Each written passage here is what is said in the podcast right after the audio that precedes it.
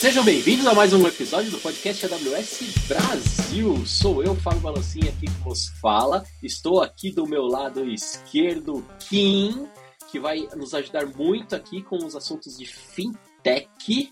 Não é não, Kim? Quer se apresentar um pouco aí? Tudo bem, pessoal? É, meu nome é Semi, ou Kim, tanto faz. É, eu sou BD de Fintech para Brasil.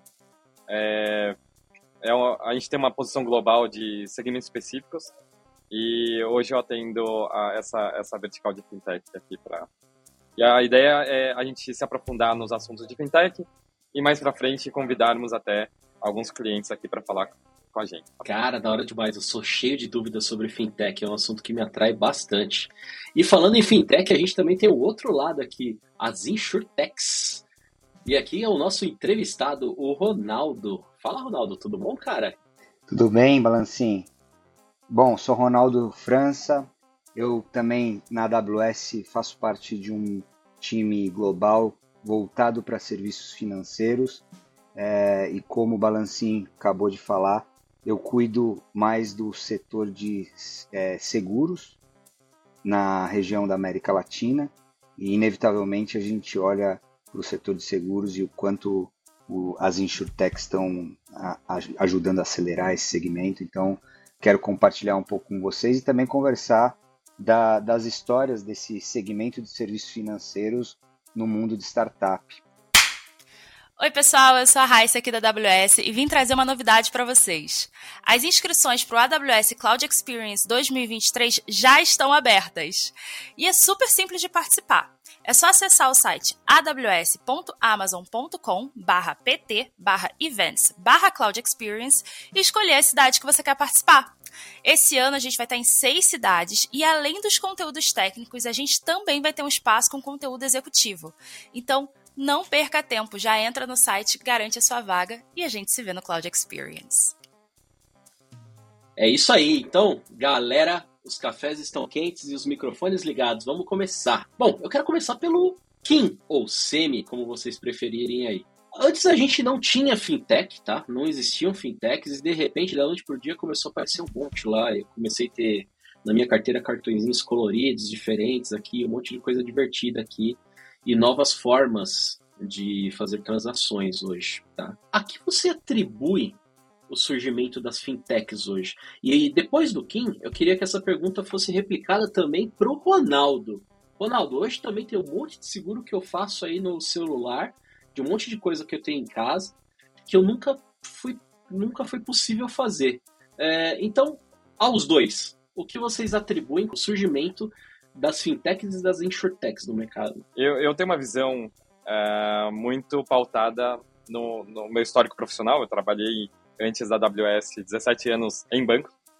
É, e aí passei por várias instituições é, médias e, e, e, grandes líderes de mercado aí. E eu vi todo esse surgimento dessas fintechs durante essa essa passagem uh, pelo, pelos, pelos bancos, tá? Primeiro, o mercado financeiro no Brasil é um oligopólio, né? É, sempre foi. São poucos bancos que foram consolidando outros bancos e isso criou alguns gaps aí de mercado, principalmente de funcionalidade, principalmente de uh, user experience, que os grandes bancos não estavam tão preocupados em atender de forma mais que a gente chama de frictionless, né? Mais suave a, a esses clientes. Por quê? Porque a, o cliente dava, dava uma receita muito grande, os lucros dos bancos eram grandes, e aí uh, não se via uma necessidade de inovar, não se via uma necessidade em atender bem os clientes. É, isto posto, uh, o mercado de fintech é um mercado, um mercado financeiro brasileiro, é um mercado super atraente. Tinha margens altíssimas, tinha um cliente mal atendido, tinha uma, uma série de pessoas que não eram bancarizados, porque não se viam aptos a ter uma conta dentro desses bancos que existiam na época. Baseado nisso tudo, começaram a surgir as fintechs, é, inicialmente resolvendo um problema específico na jornada desse cliente. Ou trazendo bancarização para os desbancarizados, ou trazendo uma experiência melhor para o usuário de cartão, ou trazendo um, uma experiência melhor em alguma cadeia quer seja de onboarding, de empréstimo. Somado a isso, a gente está falando assim, ó, tem dinheiro abundante, tem um mercado, tem falhas e dores no mercado, e além disso tinha muito dinheiro. E permeando aqui do lado, a gente ainda pode falar que é um mercado que uh, todo mundo conhece, porque todo mundo tem relação com o dinheiro. Então, uh, é um mercado que todo mundo sente aquela dor. Então, o público-alvo é massivo. Isso é aquele. Sabe quando surge fungo na sua casa? Porque o ambiente está propício para isso? Uh, esse era o ambiente propício para o surgimento das fintechs.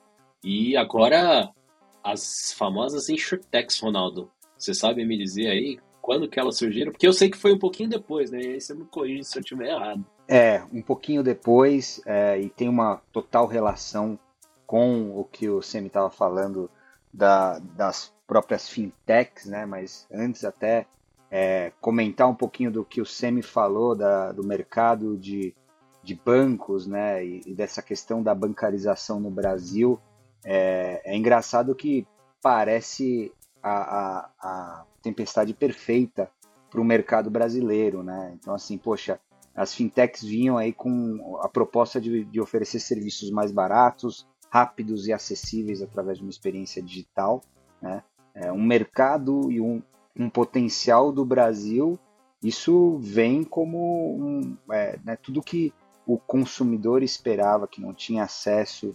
Né? A gente tem toda a nossa questão de, do tamanho do país, temas de infraestrutura que batem né, em toda essa coisa da, da capilaridade que você tem da, dos bancos até então e dos serviços. Então, tudo isso eu acho que é um agravante. Né? E, e, imaginem, a gente está falando aqui de é, um serviço que a gente, no nosso dia a dia, a gente coloca como essencial. Né?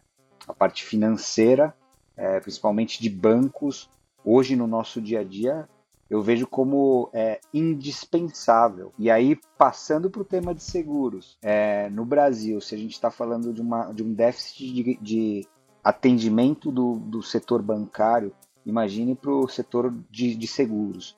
É, quantos segurados a gente tem no Brasil? Hoje o, o Brasil representa é, o mercado de seguros inteiro, se a gente pega ele inteiro, representa um pouquinho menos do, que 5% do PIB brasileiro. Né? Ou seja, é, em, em, algumas linhas, como as bem conhecidas como a de automóvel, a frota brasileira ela tem só 25% dela protegida. Ou seja, o brasileiro ele tem uma, uma barreira ainda maior para a adoção e para o consumo de, de, seguros. E aí eu posso atribuir também alguns temas até culturais é, que a gente tem na região, da América Latina em geral, comparado com a Europa, que é, é, são países ali como a Inglaterra que o, o, consumidor ele já nasce, consumidor ou a pessoa, o indivíduo, né? Ele já nasce é, pensando como é que eu vou proteger minha vida, meus bens, minha família, meu patrimônio. Né? E, e, no mercado brasileiro a gente tem Deus, né? A gente tem, é, independente da crença, a gente tem uma força maior que nos protege. Né? E aí, começando a ir ali a, a responder essa coisa de quando que surgiu, certamente surgiu um pouco depois das fintechs, é, porque o mercado de seguros geralmente ele movimenta, é, eu posso te dizer, na região, no Brasil, três a quatro anos depois do que o mercado de banco se movimenta. Então, é, as primeiras fintechs que a gente viu surgir é, um pouquinho é, mais estruturadas foi ali em meados de 2010, 2011, é, e, e, muito com essa, com essa busca de assim de digitalizar, de, de tentar trazer, se aproximar do consumidor, mostrar para ele como ele pode ter uma, uma, um acesso a uma cobertura, a um seguro, tentar desmistificar um pouco esse mercado. E aí as insurtechs elas têm um, um desafio, né, do, do, que o Kim estava falando, tão grande quanto o, o que foi das fintechs, né, de, fazer uma disrupção, trazer tecnologia é, de ponta para modernizar esse segmento. As resistências no mercado de seguros são um pouco diferentes, porque é, é, o mercado de seguros, ele, um, um preceito dele de que você, é, você cobre um bem, né? então você tem que ter uma reserva. Então, não, não, a entrada de um novo player ela não é simplesmente você pegar e é, é, ah, vou abrir uma empresa, venham aqui consumam meu produto. Para eu fazer isso, em termos regulatórios, inclusive, é, você precisa ter uma reserva. Né? Então, você ali que está querendo empreender, tem uma ideia legal de uma insurtech, você quer lançar, você quer cobrir riscos, você tem que atender uma, uma, uma determinação onde você vai ter que ter uma garantia ali para um volume que você vai começar a vender. Então isso muda um pouco até a perspectiva do que, que foi a InsurTech né, é, é, no, no segmento. Deixa eu te fazer uma pergunta interessante, então, em cima disso que vocês falaram. Eu anotei algo aqui que me parece bem é, paralelo é, e parecido nos dois cenários, InsurTech e FinTech, de que existia uma questão de usabilidade que não era atendida, principalmente dos clientes, tanto de banco quanto InsurTech. Então, vocês é, as, a, elas pegaram essa, essa frente. Ah, o cliente não é bem atendido aqui, ele não é bem atendido dessa forma. O banco ele já tem lucro suficiente, ele não precisa se preocupar de repente em melhorar uma, uma usabilidade de algum produto específico, mesma coisa para seguros. E ok, entendo. E a inovação, inclusive, falando do processo de inovação, né, ele tem alguns pilares, né, e um desses pilares é, é tipo, existe uma brecha ali que não é, não é atendida. Outros pilares são, por exemplo, que a tecnologia é acessível e existe para ser criado isso, né, e também existe aquele pilar de ambiente regulatório. E essa é uma curiosidade minha, tá? Beleza, a gente não tinha poder computacional ou ferramentas suficientes para construir certas soluções, como um celular touchscreen com alta tecnologia e blá blá blá. Mas ninguém. Será que ninguém teve antes essa ideia? Ou teve e a gente não tinha um ambiente regulatório favorável a esse tipo de empreendimento, seja fintech, seja insurtech? O que, vocês podem me falar disso? É uma pergunta correta? Porque de repente eu estou fazendo uma pergunta que não é correta também, tá? É, boa pergunta. É, aqui a gente tem. Uh, não é que não existia tecnologia. A tecnologia estava lá, só que os grandes bancos eles tinham uh, alguns impeditivos. É, por exemplo, não existia um talvez um processo tão ágil quanto temos hoje. É, o que fazia com que a cada demanda fosse normal você ter, um, ter uma demanda e receber a resposta depois de um período de seis meses a dois anos. Isso era normal. Já as startups surgiram sem esse delay, é, com, com estruturas muito mais leves, horizontais, muito mais ágeis, o que consegue fazer testes e melhorias em seus produtos muito mais rápidos. Isso faz com que a gente, elas comecem a colocar o cliente no centro, coisa que os grandes bancos não faziam. Além disso, tem a questão de, de legado. Os grandes bancos, com o tempo, com, com, com o tempo, foram adquirindo outros bancos. Esse legado começou a deixar muito mais engessado toda a estrutura. Então, qualquer mudança que eles quisessem realizar requereria muito esforço, coisa que para os bancos, para as startups, para as fintechs, não existia legado. Então, é, é, muito mais simples. E por último, acho que muitas vezes, para os grandes bancos, fazer uma melhoria era deixar de lado uma linha de receita. Um exemplo claro é aquele, aquela aplicação automática dos bancos. Quando as fintechs surgiram remunerando 100% da, da rentabilidade que você tinha na conta corrente. Receita esta que os grandes bancos representava quase 25% da receita dos grandes bancos, é, ou 50% do cash management dos grandes bancos, é muito difícil um grande banco deixar, é, dar essa funcionalidade para os seus clientes porque ela deixaria de ganhar um dinheiro. Já para as fintechs, é, ela nunca ganhou esse dinheiro. Então, ela deixar de ganhar um dinheiro que ela nunca ganhou é muito mais fácil. Isso falando de tecnologia. Falando de é, regulamentação, a regulamentação surgiu depois. as fintechs começaram testando o mercado. As fintechs começaram testando esse ambiente monopolizado, né, esse oligopólio existente. No Brasil, acho que a, é, é uma das regulamentações mais é, pró-inovação. É, a regulamentação veio para ajudar as fintechs e para garantir um pouco de segurança para o mercado. Mas é, eu não vejo que a regulamentação surgiu para limitar as fintechs. Tanto que uh, o Sandbox tem funcionado muito, muito bem. Uh, ela dá uma liberdade é, para as fintechs poderem trabalhar, é, ela dá segurança para todo o ecossistema. É, então, acho, acredito eu que a tecnologia é, existia, os processos mudaram e veio a regulamentação para auxiliar esses processos e auxiliar toda essa inovação que está acontecendo no mercado. Você vê, e, e no, em seguros, é, isso que você me comentava agora, é, o sandbox ele, no Brasil ele foi muito importante. por, por, por aquilo que eu comentava anteriormente, né? É um ambiente onde a seguradora ela precisa para lançar o seu negócio, precisa ter uma reserva é, e são valores altos aqui. Tá? Eu não vou é, especificar, mas é, porque isso pode mudar ao longo do tempo. É, mas assim é um, é, um, é um valor que tem que garantir um volume de produtos, né, de, de, de é, segurados ou de bens segurados ali, né, caso haja o, o, o, imprevisto, caso seja necessário que os clientes recorram àquele valor. É claro que no mercado de bancos também tem outras reservas e tudo mais, mas é, isso é um, é um, fator central, central no mercado de seguros. Então, a gente até é, então era difícil a gente ver uma, uma insurtech é, com essa com essa com essa perspectiva de eu vou cobrir, eu vou é, ser um que a gente chama de incumbente no mercado de seguros. Então, a gente viu uma primeira onda quando eu falava lá é, de insurtechs muito mais agregando valor na cadeia de oferta, né? sendo, é, sendo um agregador, sendo um comparador e tudo mais.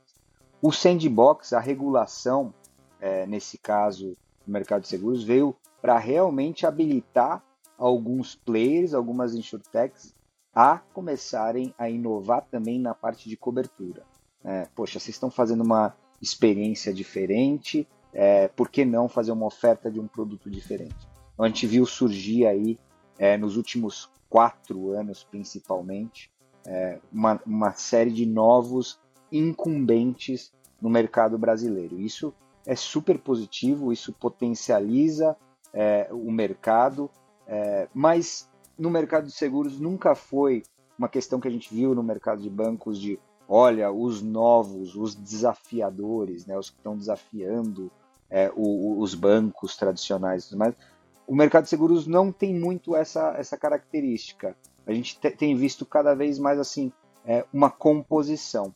E, de novo, o que o Semi falou é, no mercado de bancos, aí da parte de tecnologia, também é verdade no mercado de, de seguros é, sistemas legados, é, mas uma dinâmica um pouco diferente. Por isso que eu comentava do, do de não ter um desafiador né, no mercado que vai é, fazer uma grande disrupção e por ser um segmento onde é, é necessário olhar para uma base histórica, é necessário você ter um volume de dados importante, você ter bases de dados para trabalhar no que se chama de mutualização, né, de você conseguir mutualizar aquele risco é, é, em, em, em, diversos indivíduos. Né?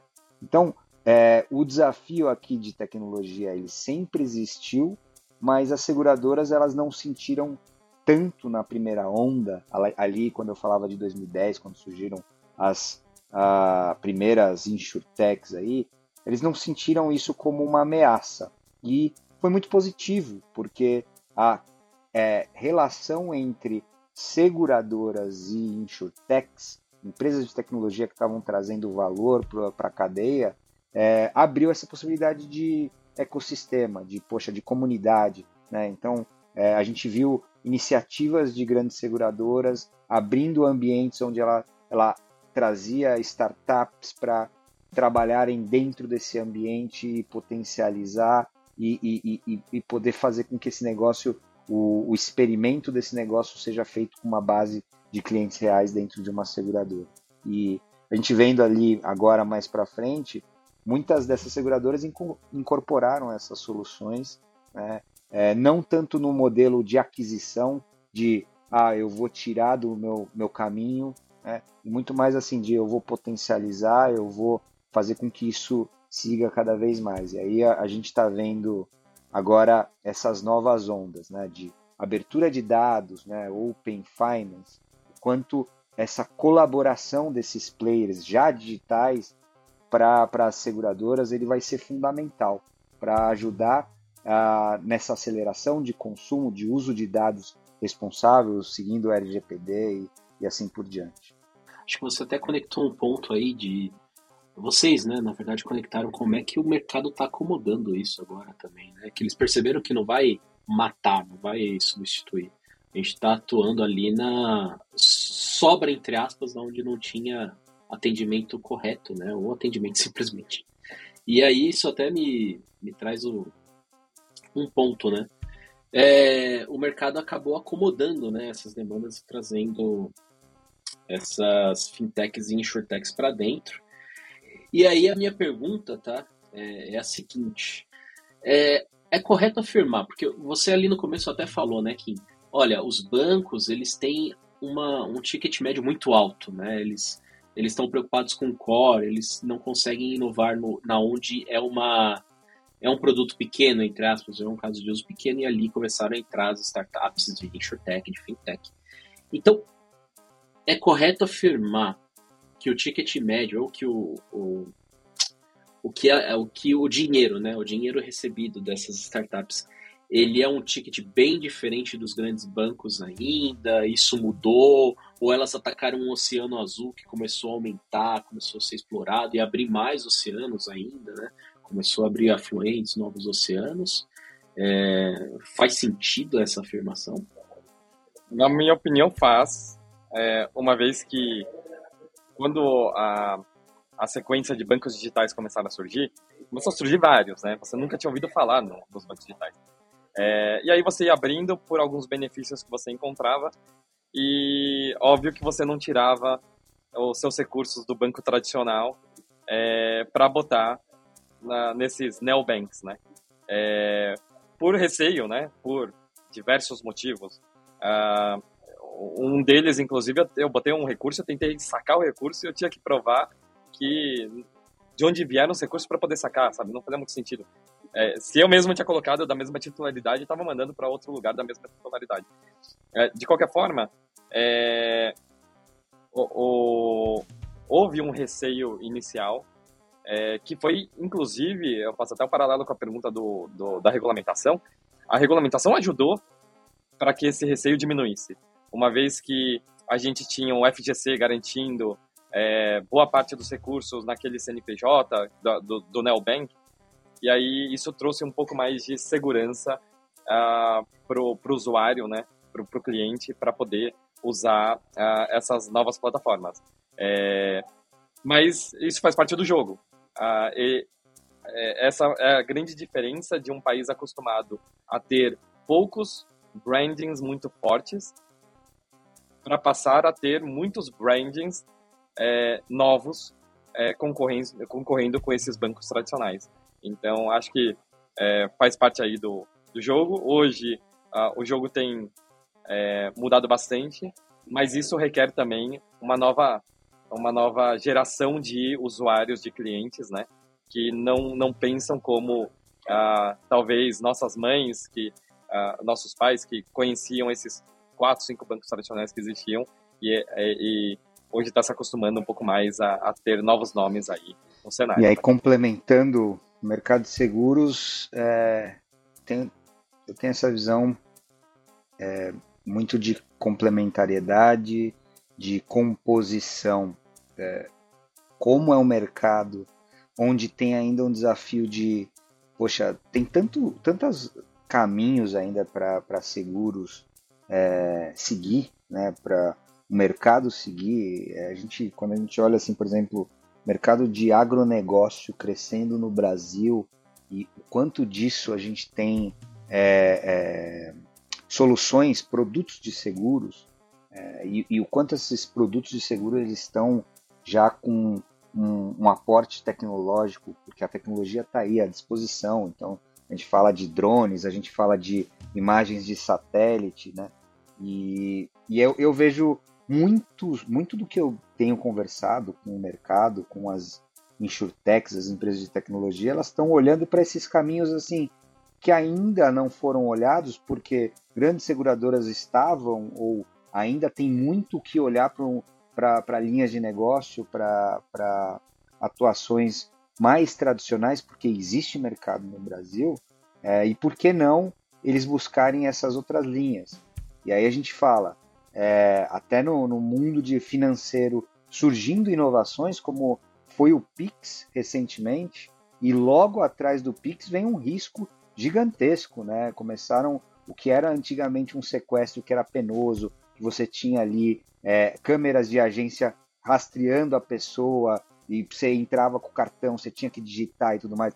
É, é, a operação de um, de um é, é, é ladrão, para usar a palavra correta, era muito mais é, penosa. Hoje em dia, a tecnologia que facilitou tudo isso, ela, ela abriu essa porta de, poxa, se o cara tá lá com o cliente, com o seu celular, tem esse risco ali na ponta, né? E, e as seguradoras é, e o mercado de seguros já reagiu, já foi atrás e tem soluções aí de seguro Pix e, e, e com, com, muita tecnologia envolvida, né? Poxa, você conseguir trocar entre o aplicativo do banco, é, o, o, padrão de uso e, e, isso permitir que a seguradora seja já preventiva, é, são, são temas aí que a gente tem visto cada vez mais surgir. Então, é, tem um pouco dessa composição, tem mercado para todo mundo, e, e, e, é isso que, que eu te diria, assim, assim respondendo no, na visão de, de seguros, é, é, aí que a gente, é por aí que a gente vai, composição, a gente vê novos players, tem espaço para muita gente e colaboração. Pegando essa, essa visão de mercado para todo mundo, hoje eu saio ou eu olho lá no meu no meu, na minha loja de aplicativos do meu celular, eu vejo um monte de ícone colorido de diversas fintechs, diversas seguradoras, tá? Um monte. Tem um mercado bem cheio de startups nessas áreas. Você hoje, vocês dois, né? Vocês hoje veem é, que existe alguma estratégia, existe algum desafio já para se destacar nesse mercado de fintech, de insurtech, mesmo se você pensar de repente em tecnologia, porque a gente tem tecnologias muito emergentes, principalmente agora, de inteligência artificial, inteligência em cima de dados, a gente tem bastante assunto emergente nesse sentido.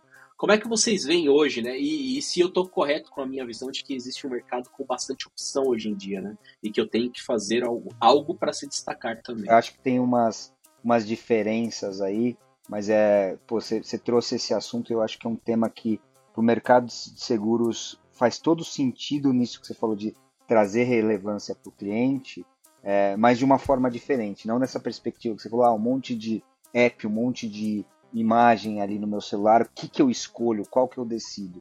É, eu vejo uma oportunidade que está acontecendo com o que a gente chama de é, embedded insurance ou embedded finance, né? de você e essas, esses é, micronegócios é, eles serem integrados em uma jornada.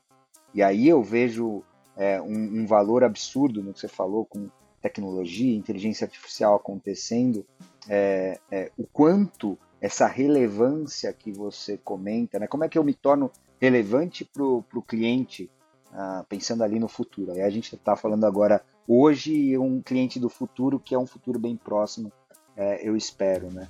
É, é o quanto essas, é, é essas no, novas operações de negócio de seguros ou financeiros, elas se integram na jornada e trazem essa jornada de forma relevante, sem fricção, é, é, sem as letras miúdas, que aí é um tema muito forte no mercado de seguros, que vai junto com a questão cultural, né? Cada vez mais se a gente consegue ter produtos transparentes, é isso que eu tô te falando que ele protege. Ponto. Na hora que você tiver esse problema, você vai ter isso, vai ser pago dessa forma. Né? agilidade para, por exemplo, pagar, dar assistência, né? é, é onde eu vejo a relevância acontecendo. Né? Então, a escolha do cliente é, é, nessa jornada, ela vai, ela vai acontecer a partir do momento que a gente vê essas operações relevantes. E, pô, eu quero fazer essa jornada. Vamos pensar aqui numa viagem. Ah, eu quero comprar esse, essa viagem e quero ter um seguro de viagem com a seguradora A, né? E estou permitindo que ela já é, é, me faça uma oferta no final dessa, dessa minha compra dessa, dessa passagem, porque ela me gera esse valor, essa percepção de que eu não vou precisar é, me despender ou, ou ter um, uma dor de cabeça lá no final. É, no, no lado de fintech é muito parecido, tá?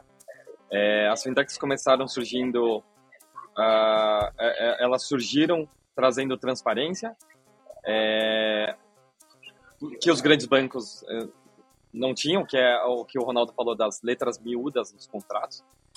É, e depois partiu-se para um, uma tentativa de diferenciação com a criação de bancos de nicho.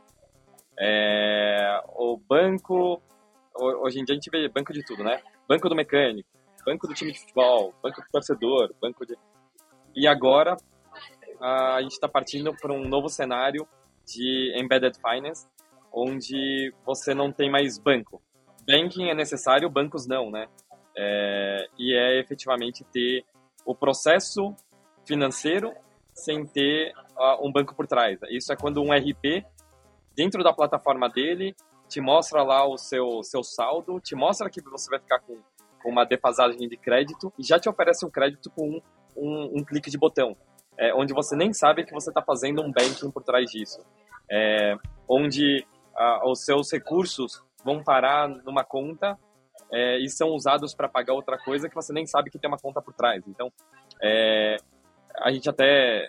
Eu, eu, lá atrás eu participei de um projeto que a gente queria colocar o banking por trás das clínicas de saúde, porque o, o médico não, não sabia calcular quanto ele efetivamente recebia e não sabe uh, se organizar financeiramente. Então, é, ele, ele estaria embedado no próprio aplicativo onde o médico ia ver as consultas que ele tinha, a agenda do dia e por trás ia estar o finance, né? É, ele poderia comprar um novo equipamento e aí, é, então esse embedded finance ele está vindo uh, justamente pelo motivo que você falou de abrir o celular e ver 20 mil aplicativos diferentes, várias corzinhas diferentes e e aí tá, tá o diferencial, né? Se eu consigo ser a ponta é, de contato com o meu cliente, é, e aí eu até somo nessa, nessas, nessa sopa de letrinhas, o Open Finance, é, se eu consigo ser a plataforma que tem um relacionamento com o cliente e a partir de mim eu consigo te mostrar toda a sua situação financeira, o relacionamento fica comigo. E aí todos os demais viram um, um produto. É, e eu viro o canal. E aí eu acredito eu que hoje essa seja é, uma das batalhas é, ocultas mais relevantes aí do mercado de fintech. Quem vai ser o canal, quem vai ser o produto. Eu vou oferecer meu produto em vários canais dos outros, ou eu quero ser o canal onde as pessoas vão oferecer seus produtos através de mim. É, então, uh, respondendo a sua pergunta, acho que é muito parecido aqui o cenário de InsurTech ou de FinTech. E agora acho que a minha pergunta para dar o pontapé final, tá? É, vocês que são pessoas, principalmente de negócio, né? Eu não tô, não quero, claro, falar de nenhum aprofundamento técnico, apesar da gente ter falado aqui de tecnologias emergentes nesse mercado.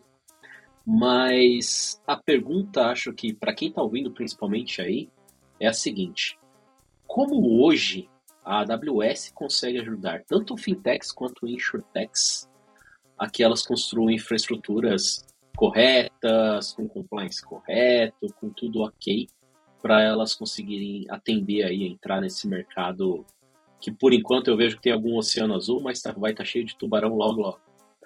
É, do lado de fintech, eu acho que até o próprio papel do, do BD de fintech serve para isso. Né? Eu brinco com o cliente falando que meu papel não é vender nada, meu papel é ajudar ele a crescer.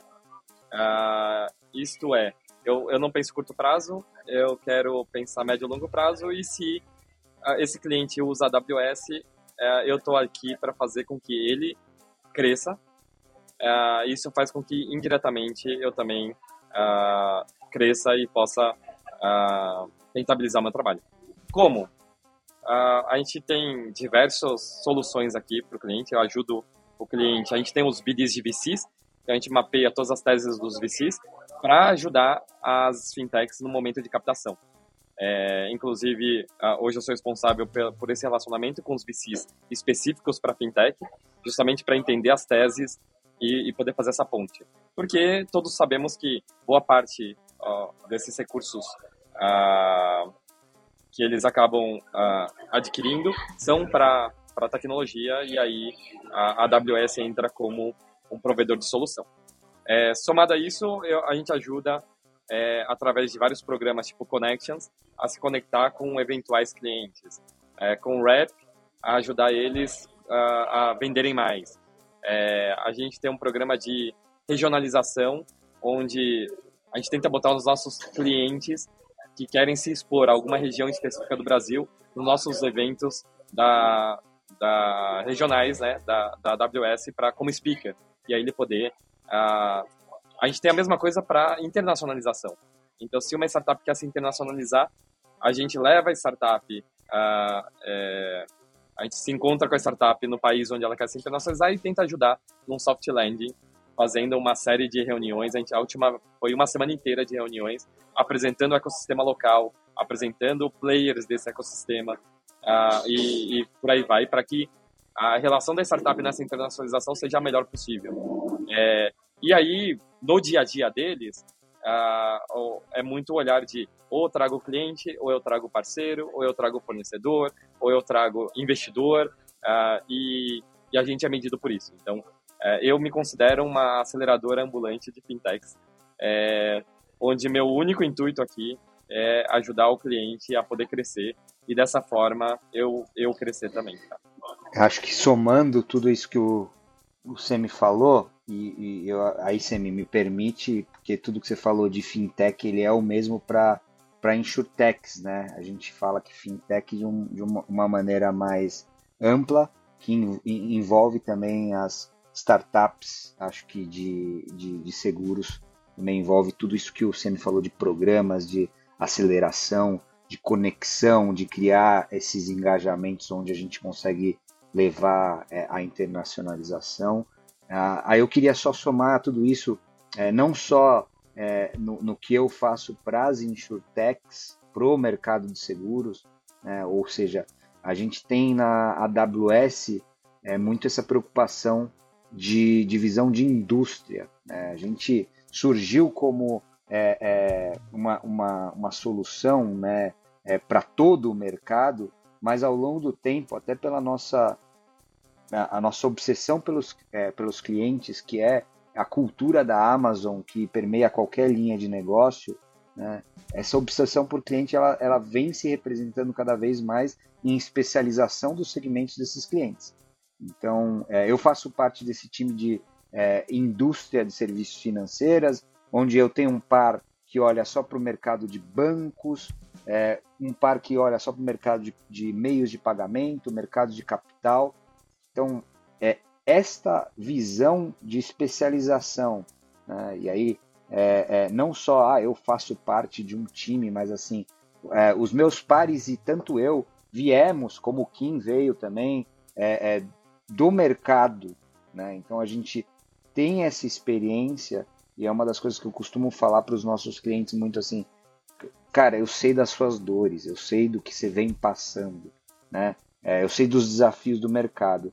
Nosso, nosso trabalho é de conectar esses desafios do segmento do mercado com as soluções da AWS. Então, além de todos os programas que o, o, o Semi comentou e toda essa parte de aceleração, também tem essa questão de entender o segmento do nosso cliente, dessa startup, dessa insurtech, e poder ajudar ele a conectar, a passar ou a entender, poxa, a gente já passou por isso uma vez, talvez não, não precisa errar aqui, vamos achar outros, outras, outros flancos para errar e, e, e aprender e a evoluir, a pivotar.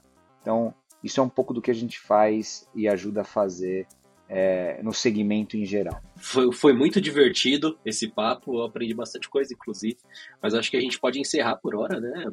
Provavelmente eu convido vocês a participarem e gravarem mais episódios aqui sobre fintechs e insurtechs, inclusive. Mas acho que a gente já pode se despedir aí da galera. É, quiserem deixar um beijo para mamãe, papai, tio, titia aí, se vocês quiserem deixar algum recadinho.